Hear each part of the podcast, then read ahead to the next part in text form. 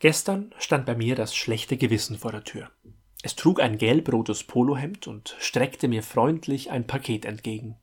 Darin neue Sneakers, obwohl die alten noch lange nicht durchgelaufen waren. Das schlechte Gewissen trug auch ein Namensschild samt Namen, aber ich erinnere mich nicht an ihn. Irgendwas Russisches, hätte ich früher gedacht. Inzwischen weiß ich, könnte auch ukrainisch gewesen sein. Vor ein paar Wochen ist die Ukraine samt ihrer Sprache und Kultur in mein Bewusstsein gerückt. Von ungefähr Platz 134 der Länder, die in meinem Alltag eine Rolle spielen, auf Platz 1. Ich wünschte, es wäre anders. Ich wünschte, ich hätte seit Jahren ein ausgeprägtes Bewusstsein für die Bedrohungslage der Ukraine gehabt. Ich wünschte, ich hätte ein echtes Verständnis dafür entwickeln können, wie mein westeuropäischer Wohlstand mit der Machtfülle des Putin-Regimes zusammenhängt. Aber so war es nicht. Klar, ich hatte eine Ahnung, dass da etwas nicht passt, dass es nicht sein kann, dass meine gemütlich gluckernde Heizung Geld in die Kasse eines Machthabers spült, der damit ein System der Unterdrückung finanziert. An manchen Tagen habe ich sogar etwas getan, Petitionen unterschrieben, die Heizung heruntergedreht, meistens aber war ich vom Aufwachen bis zum ins Bett gehen damit beschäftigt, mein Leben auf die Reihe zu kriegen.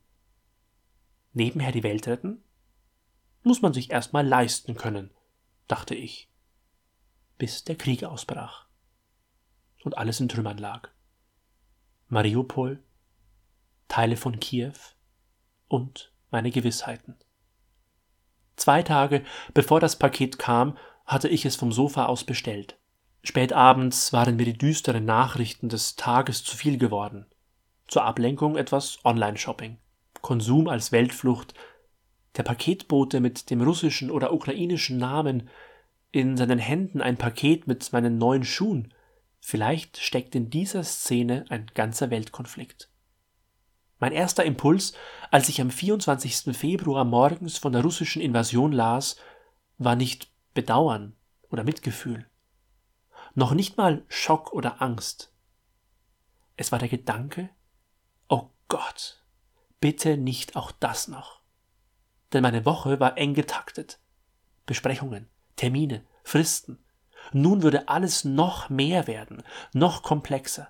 Die Welt, mein Leben, meine Arbeit. Alles würde im Schatten eines Krieges stehen, zu dem ich mich klug verhalten müssen würde. Mitfühlend, aber auch tatkräftig. Das erwartete die Gesellschaft und das erwartete ich von mir. Stress. Ich empfand puren Stress auf dem Weg zur Arbeit. In der Straßenbahn Menschen, die auf ihre Smartphones starrten. Manche regungslos, andere ängstlich. Und mir?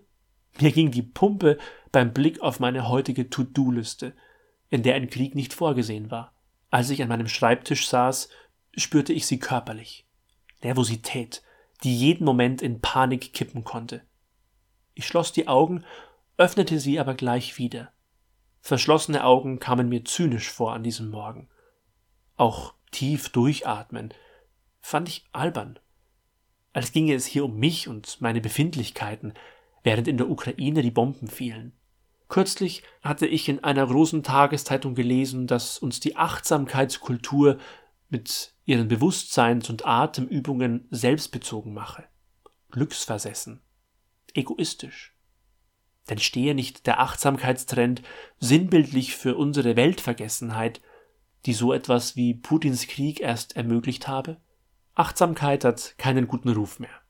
Gäbe es ein Dschungelcamp für abgehalfterte gesellschaftliche Trends, die Achtsamkeit wäre Dschungelkönigin. Aktion ist in. Helfen, anpacken, machen. Meiner Generation, den Millennials, wird von Jüngeren vorgeworfen, sich zu sehr mit Befindlichkeiten aufzuhalten. Da ist was dran. Und trotzdem will ich auch jetzt, in diesen heftigen Krisenzeiten, die Klimakrise gibt's ja noch on top, versuchen, achtsam zu bleiben. Auch wenn manche da jetzt die Augen verdrehen. Denn für mich hat Achtsamkeit nichts mit Weltflucht zu tun.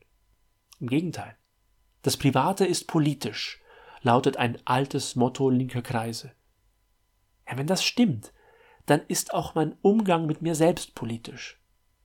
Das heißt, mein Innerstes, mein Seelenleben hat Auswirkungen auf das, was nach außen wirkt, auf das Politische.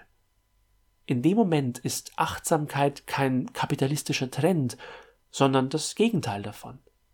Wenn ich auf meine Grenzen achte und sie kenne, heißt das ja nicht, dass ich alle Kriegsnachrichten abschalte, um meine innere Balance nicht zu beschädigen.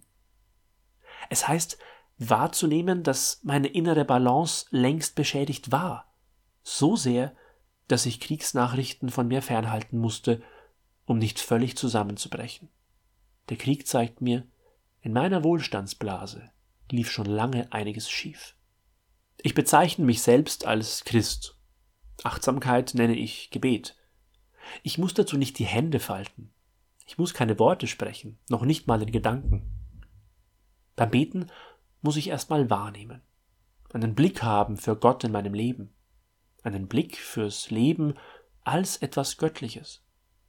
Ein gnädiger Blick auf mich selbst als Geschöpf Gottes hat mich schon so manches Mal den Laptop zuklappen lassen, statt wieder Überstunden anzuhäufen. Ein milder Blick auf andere als Ebenbilder Gottes hat mich schon bei manchem Fehltritt ein Auge zudrücken lassen, wo ich früher noch stinksauer gewesen wäre. Beten ist politisch, ohne dass es ein politisches Gebet sein muss. Ich bin kein Fan politischer Gebete, die die Ungerechtigkeiten der Welt anklagen.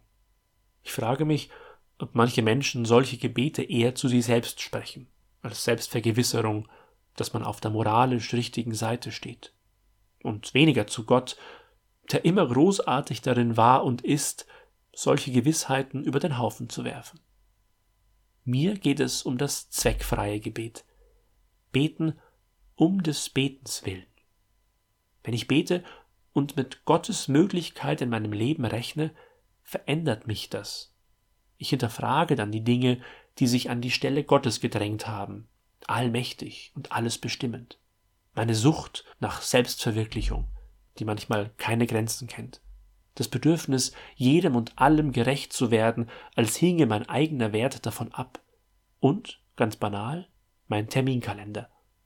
Ich weiß, dass das den Menschen in der Ukraine gerade herzlich wenig hilft, aber vielleicht hilft es, kommende Krisen früher zu erkennen, den ständigen Blick auf den E-Mail-Posteingang zu lösen, hin zu den Augen der Menschen, die mit mir auf dieser fragilen Erde leben, in Deutschland, in der Ukraine und anderswo.